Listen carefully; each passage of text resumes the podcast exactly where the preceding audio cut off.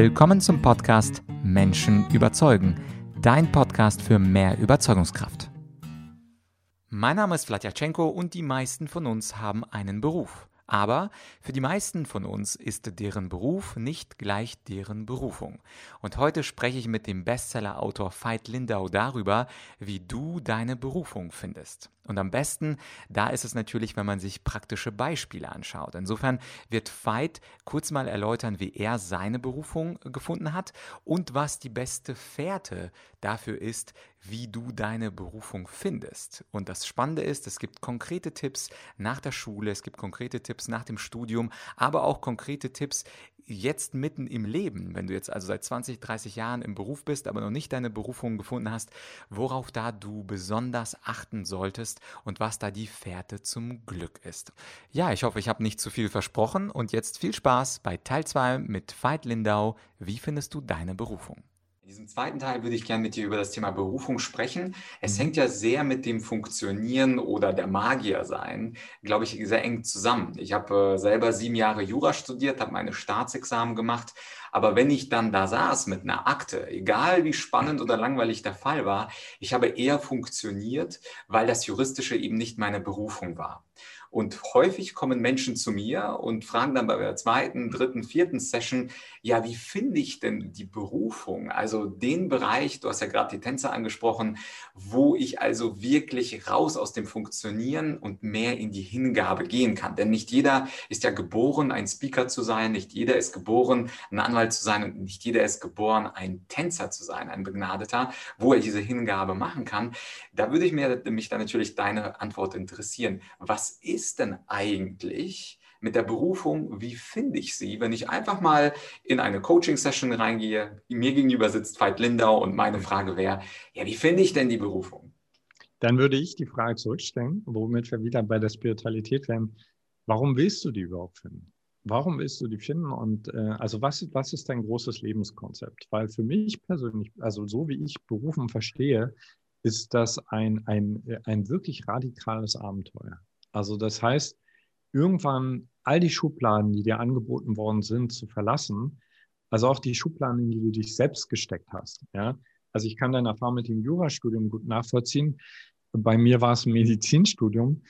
Also ich war quasi vorgesehen für diese Laufbahn. Ich komme aus einer Familie von Ärzten und für mich war das ganz schrecklich, in diesem Studium, obwohl mich ganz viele Einzelthemen interessiert haben, plötzlich zu merken, ich kann mich einfach nicht sehen. Ich kann mich nicht in einem weißen Kittel sehen, weder in der Praxis noch im Krankenhaus. Und das war ganz, ganz schlimm, weil ich nicht wusste, was stattdessen.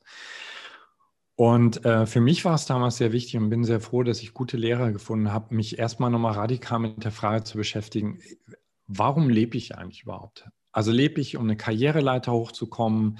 Äh, lebe ich, um Menschen zu beeindrucken? Oder lebe ich, um am Ende dieses Lebens äh, sagen zu können, also nicht mal sagen zu können, sondern fühlen zu können, ich bin geöffnet worden. Ich habe, also das, wofür ich gekommen bin, das, was in mir ist, das habe ich komplett hergegeben. Das ist für mich Berufung. Und der Witz daran ist, dass wir alle unsere Berufung leben.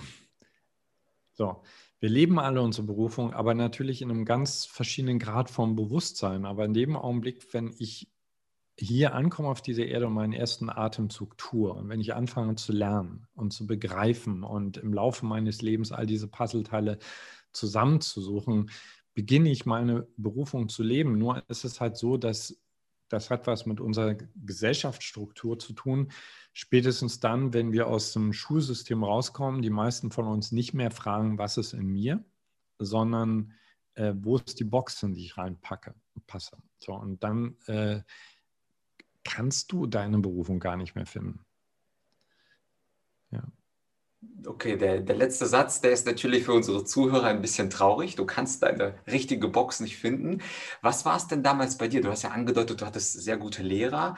Was war es bei dir, dass du aus dem Medizinstudium herausgesprungen bist, noch pünktlich, bevor du Oberarzt geworden bist, irgendwo in, in, in wo auch immer. Ähm, wie war bei dir konkret der Weg? Hast du da in dir gemerkt, du hast ja angedeutet, ich sehe mich nicht im weißen Kittel, ich sehe mich ja. nicht im weißen Kittel. Was war bei dir dieser Schritt daraus und was können wir vielleicht daraus lernen für uns? Genau. Also bei mir war es pure Sehnsucht. Also ich habe damals, äh, also nochmal hinzukommt, dass wir im, in Ostdeutschland ganz sicher nicht ermutigt worden sind, uns selbst, selbstständig Gedanken darüber zu machen, was wir wirklich wollen. Und ich hatte das große Glück, dass ich auf die verrückte Idee gekommen bin, äh, nach meinem ersten Jahr Medizinstudium, das war gerade als die Mauer fiel, einfach für drei Monate gleich direkt rüber nach Amerika und ich bin rumgereist wie so ein Hippie und ich habe also eigentlich Weltgeschichte nachgeholt. Und dann bin ich zurückgekommen, äh, also quasi zum ersten Mal wirklich so initiiert von der Fülle des Lebens. Und ich habe nur eins gewusst, es fühlt sich nicht richtig an, weiter zu studieren. Mehr habe ich nicht gewusst. Und das war so schrecklich, weil äh, so, wenn du mich damals quälen wolltest, dann hast du mir die Frage gestellt, ja, Veit, was willst du denn? Weil das wusste ich natürlich nicht. Und ich bin damals echt ähm, abgeschmiert. Das heißt, ich habe ein Jahr, also im Grunde genommen wie paralysiert zwischen meinem Fernseher und meinem Außenklo in der Ecke gehangen, weil ich nicht wusste, was ich machen will. Ja. Und dann habe ich das gemacht, was ich, äh, was ich jedem empfehle, der zu mir kommt und der sagt, äh, die Box ist zu eng, aber ich habe keine fucking Ahnung, was meine Box ist. Ich habe angefangen zu spielen. Ich bin gereist. Äh, ich bin auf eine ziemlich verrückte Heilpraktikerschule gegangen. Gar nicht mal so sehr, um Heilpraktiker zu werden, aber einfach, um ganz viel Input zu haben. Ich bin ins Ausdruckstheater gegangen. Also ich habe einfach, ich habe mich erstmal einfach nur befreit. Also ich, ich habe damals drei Jahre lang äh, gespielt, könnte man sagen, rückwirkend gesehen. Ja.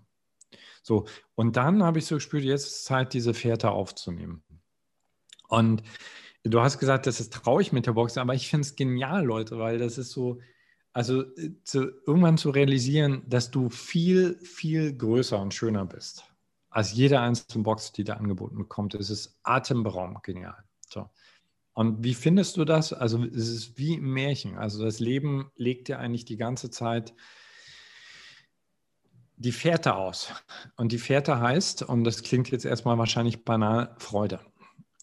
Also unsere Gehirne sind extrem verschieden verdrahtet. Ja. Also äh, wenn wir jetzt uns austauschen würden, Vlad, dann würden wir feststellen, manche Sachen tören uns beide an und bei manchen Sachen würde mein Blick glasig bleiben und bei manchen deiner. Also Gehirne sind einfach extrem verschieden. Und wenn ich anfange, mich verstehen zu wollen, heißt das, ich muss gucken, was macht mir Freude. Das ist das eine. Und das andere ist, wann und wie lebe ich meine Stärken? Und das ist so ein bisschen eine Herausforderung für viele Menschen, weil der Clou an unseren Stärken ist, dass wir sie selbstverständlich leben und deswegen meist nicht als Stärken wahrnehmen. Also jemand, der gut mit Zahlen kann, der sieht das nicht als Stärke. Der denkt einfach, alle sind doch gut mit Zahlen. Nee, sind nicht alle gut mit Zahlen. So. Und wenn du diese zwei äh, Fährten aufnimmst und einfach mal für drei Monate konsequent dein eigenes Leben analysierst, äh, dann, dann kriegst du immer mehr so ein gutes Bild dafür, noch nicht für den Beruf, ja, also nicht für eine irgendeine Schublade, aber dafür, was du eigentlich für eine einzigartige Blume bist. Ja, macht, macht absolut Sinn. Ich kann mich da sehr schön mit identifizieren. Bei mir war das das Thema Debattieren. Ich habe diese komische studentische Sportart gemacht für zehn Jahre, wo ich äh, überall auf die Welt hingeflogen bin, um einfach ein paar Reden zu halten. Also da gab es eine Europameisterschaft, mal in Manchester, dann gab es eine Weltmeisterschaft auf den Philippinen. Und am Anfang wusste ich noch nicht, ja, aber was mache ich jetzt damit? Und auch meine Eltern haben gesagt, irgendwie verbringst du mit diesem komischen Debating ziemlich viel Zeit. Es gab keine Box für das Thema Debattieren. Ja. Und diese Box, äh, die musste ich mir quasi erst erschaffen. Aber erst einmal war da die Freude einfach am Debattieren. Ich wusste auch gar nicht, in welche Richtung das gehen wird. Und ich habe gedacht, ich muss diese Fährte weiterverfolgen, muss aber zugeben, parallel hatte ich auch die Angst, deswegen auch zu Ende studiert, weil ich eben noch nicht die Box gefunden habe. Aber ich glaube, das ist ganz, ganz interessant, was du sagst. Also die Freude ist quasi der erste Indikator und häufig gibt es ja auch eine Rückkopplung zwischen Freude und Stärke. Es ist ja nicht so, dass äh, du hast für irgendwas Freude, aber du bist da super schlecht drin, sondern ich würde mal vermuten, es gibt so eine Art Freude-Stärke-Rückkopplung. Du freust, also bei mir war es so, ich habe mich gefreut, äh, Debatten mitzumachen, dann wurde ich damit auch stark, habe da ein paar Sachen gewonnen, dann habe ich mich deswegen wieder gefreut. Und jetzt ist quasi die fast schon notwendige Frage, die sich viele stellen, okay, ich habe vielleicht eine Idee, wo meine Freude ist, sagen sich unsere Zuschauer, Zuhörer. Aber wie bekomme ich diesen Mut, meine Box suchen zu gehen, weil das, was die Eltern sagen und was die Studienfächer sagen, es gibt ja, glaube ich, in München, keine Ahnung, 50 Studienfächer an der LMU und irgendwie passt keine richtige Box und die Eltern bieten nochmal 20 Boxen an, aber auch aus diesen 20 Boxen äh, passt nicht. Wie finde ich den Mut, meine Box weiter zu suchen und vielleicht auch meine Box dann irgendwann wirklich zum Beruf und zur Berufung zu machen. Das würde mich noch interessieren. Mhm. Also wenn, wenn wir von Menschen sprechen, die, äh, die gerade aus der Schule rauskommen, da kann ich wirklich nur so, so, so sehr ans Herz legen. Bitte äh, geht nicht gleich in die nächste Maschinerie rein. Äh, lasst euch auch nicht pushen von diesem konstanten Vibe, der ist, diese, diese Angst, man könnte irgendwas verpassen, wenn man nicht ständig mitspielt, sondern geht raus, geht an irgendeinen Ort, an dem ihr normalerweise nie gehen würdet. Ein halbes Jahr mindestens, wenn nicht sogar ein Jahr. Also äh, das, das ist so extrem wichtig, um von außen auf, auf das alte System zu schauen. Und so generell also ich merke bei meinen Klienten, dass es sehr wichtig ist, äh, auch Rücksicht darauf zu nehmen, wie risikobetont oder wie angstbetont der Mensch vor mir ist. Also jemand, der zum Beispiel, also ich bin jemand, äh, mich, äh, mich motiviert Risiko. Also ich, ich bin so ein Typ, wenn ich die Schiffe hinter mir abbrenne, das tut mir gut, weil dann gibt es noch eine Richtung und selbst wenn das schief geht, aber dann, dann gibt es einfach keinen Mindfuck mehr. Ich kenne aber auch äh, viele Menschen, die das total stresst und denen ich zum Beispiel sagen würde, such dir doch einfach erstmal einen ganz soliden, ehrenwerten Job, mit dem du dein Grund, äh, Grundgehalt verdienst, sodass du auf der Ebene durchatmen kannst. Und dann geh das Thema Berufung wirklich wie eine Jagd an. Also Jagd heißt einfach wie so ein Detektiv, der sagt, okay, was sind die Puzzleteile? Lass dir dafür auch ein bisschen Zeit, sammel das. Also was, was ich mit meinen Leuten gern mache, ist, also wir arbeiten gern mit so einem Bild von einer Blume und äh, dann schicke ich die los in unseren Berufungsseminaren oder auch in Coachings. Das dauert mindestens drei Monate, wo die einfach erstmal nur Puzzleteile sammeln. Ja? Was ist mir schon passiert im Leben? Äh, was waren die Highlights in meinem Leben? Was waren die Lowlights? Äh, wo, wo habe ich meine Stärken ausgefahren? Wir kommen ganz häufig gar nicht darauf, dass, äh, dass bestimmte Dinge Stärken sein könnten, auch für unsere Berufung, weil wir uns vielleicht in diesem Augenblick noch gar nicht vorstellen können, dass wir damit Geld verdienen können. Aber irgendwann kommt das dann halt alles zusammen. So, mhm. so und dann, genau wie du es ja auch gemacht hast, also du brauchst, dein Gehirn braucht Futter. Also im Sinne von, fang an, mehr von diesen Dingen zu machen. Also dann fließt mehr Ekstase, dann wird die Sehnsucht noch stärker, dann kriegst du Rückkopplung, dann kriegst du Bestätigung. Und irgendwann übernimmt dich das einfach. Also für mich ist Berufung auch nichts, wo ich mir, ich suche mir meine Karriere aus, sondern eigentlich ist es so, ich biete mich dem Leben an, äh, das, wofür ich designt wurde, voll herzugeben.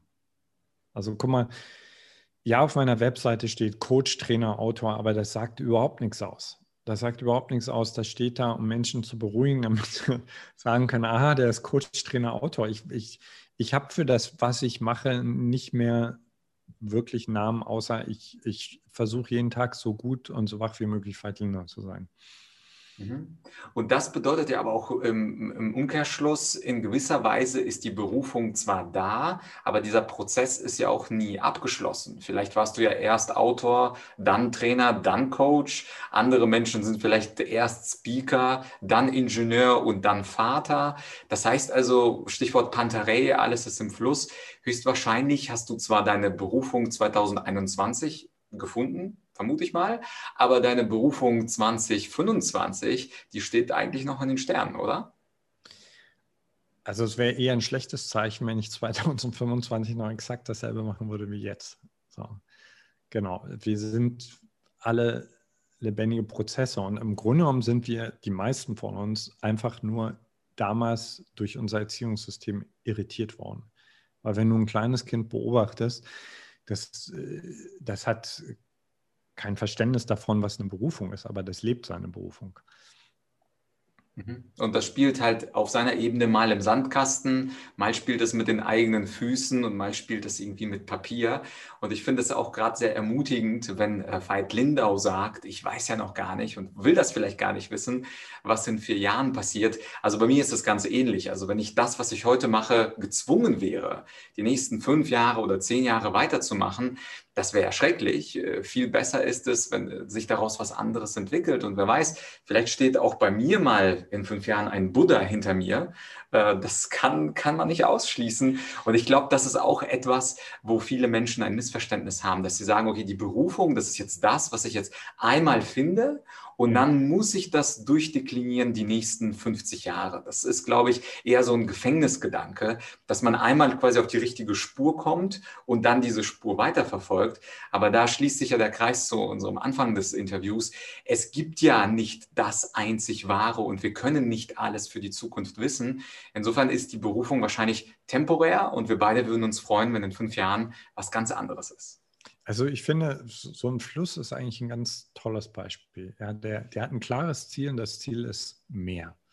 So das klare Ziel bei uns allen, egal wie wir es nennen, ist Erfüllung. Ja, und ein Fluss ändert seine Dynamik, er ändert die Richtung, äh, die Tiefe und so weiter. Und äh, ähm, also das ist einfach äh, falsch. Es ist einfach falsch, dass wir in, in, in diese Idee erzogen worden sind, dass Leben irgendetwas Statisches wäre. Auch eine Beziehung ist nicht statisch. In dem Augenblick, wenn ich denke, jetzt kenne ich meinen Partner, beginnt die Beziehung zu sterben.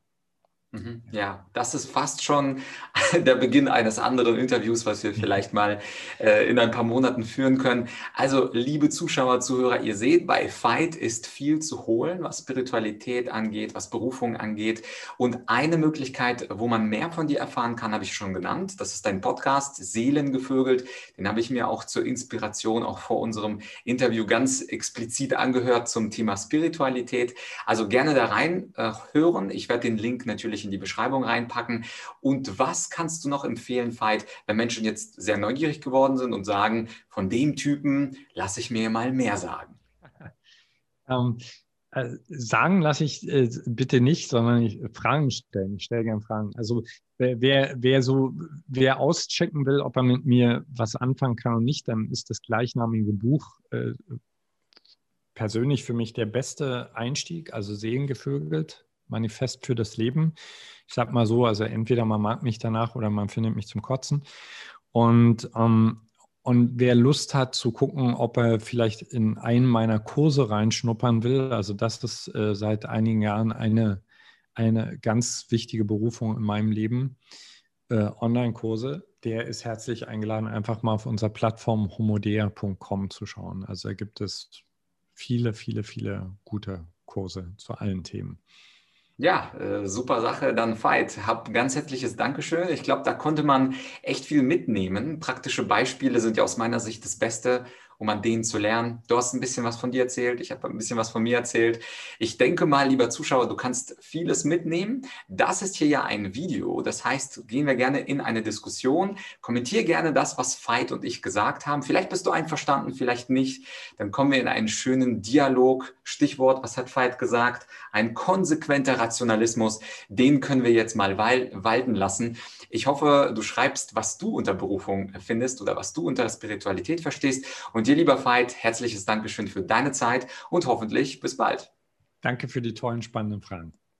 Ja, das war also das Interview mit dem Bestseller-Autor Veit Lindau.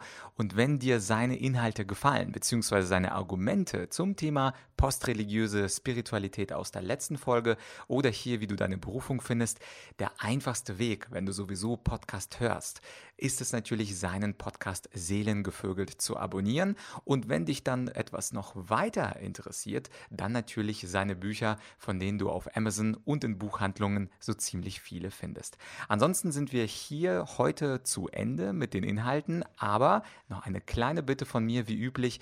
Bitte, bitte, bitte teile diese Folge mit zumindest einem Menschen, von dem du glaubst, dass er gerade zwar einen Job oder einen Beruf hat, aber noch nicht so wirklich seine Berufung lebt. Ich bin sicher, wenn ich diese Worte sage, dann fällt dir mindestens eine Person ein. Und wenn du dieser Person helfen könntest, mit den Worten von Veit Lindau etwas leichter seine oder ihre Berufung zu finden, dann hätten wir beide einen exzellenten Job gemacht. Also bitte teile die Folge mit mindestens einer Person und wenn du mir persönlich ein kleines Gefallen tun möchtest, dann bewerte diesen Podcast mit 5 Sternen und einer schönen Rezension auf Apple Podcasts. Ich bedanke mich wiederum mit schönen, spannenden Interviews und Solofolgen jeden Dienstag und jeden Freitag wie üblich. Ich hoffe, du bleibst mir treu und ich hoffe, du leist mir bald wieder dein Ohr. Bis bald, dein Vlad.